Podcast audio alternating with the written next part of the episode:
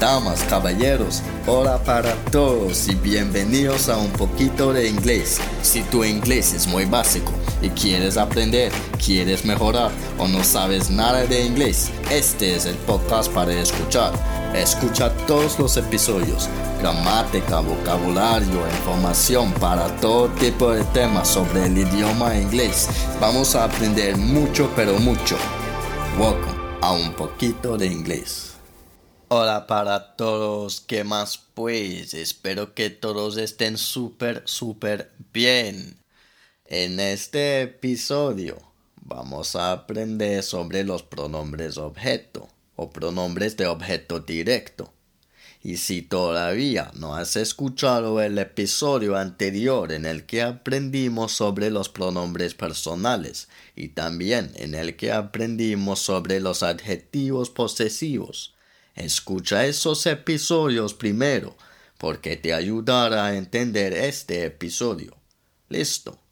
Bueno, los pronombres objeto se usan para evitar la repetición cuando ya sabemos cuál es el objeto y representan a la persona o la cosa que recibe la acción del verbo.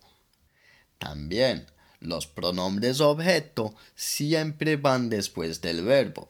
¿Entiendes?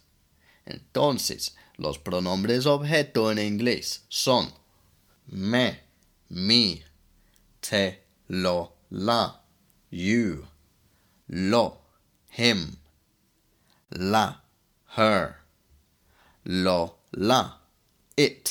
Usamos it si no estamos hablando de una persona nos, us, los, las, you, plural, los, las, them. Bueno, voy a dar algunos ejemplos de cómo se usarían los pronombres objeto. Después del verbo llamar, to call, voy a llamarte. I am going to call you.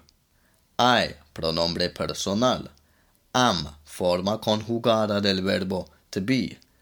Going, presente continuo del verbo to go. I am going. To call, el verbo llamar. Voy a llamar. Y para responder la pregunta, ¿a quién voy a llamar? You, el objeto directo que recibe la acción del verbo, o sea, ¿quién recibe la llamada. I am going to call you.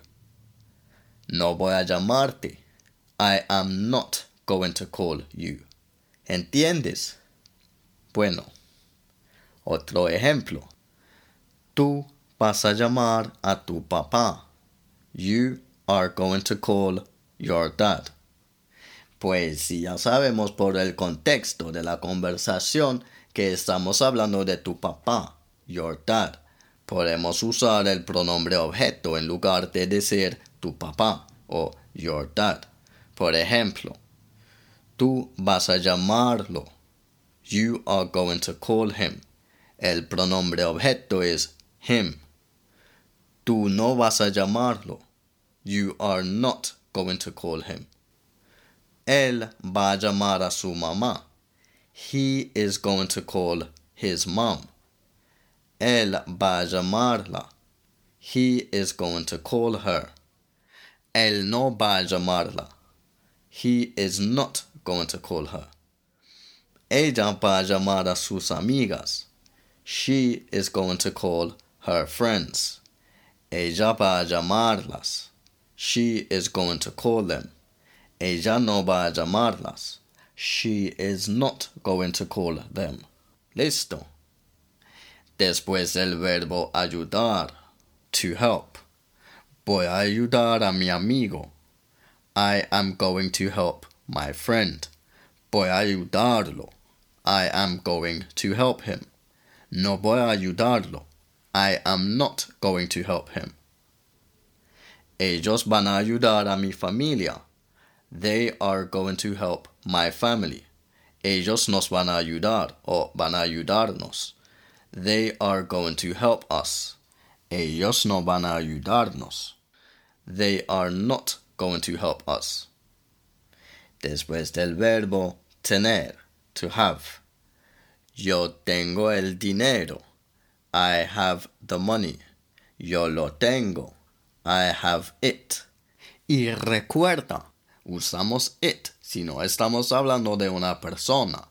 Y en este ejemplo estamos hablando de dinero. Así que usamos el pronombre objeto it. ¿Entiendes? Yo no tengo el dinero.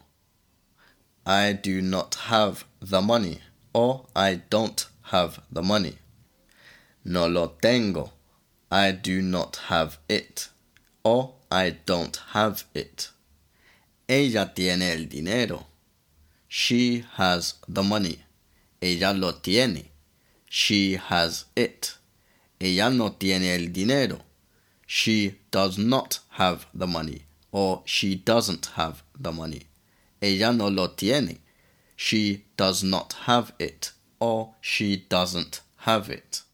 Y para evitar la repetición, por ejemplo, tengo el dinero, así que voy a gastar el dinero. I have the money, so I am going to spend the money. Esta oración no suena bien, pero tengo el dinero, así que voy a gastarlo. I have the money, so I am going to spend it. Suena mejor, ¿no?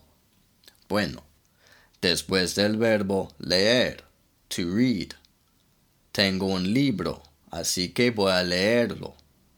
I have a book, so I am going to read it. Tengo muchos libros y voy a leerlos.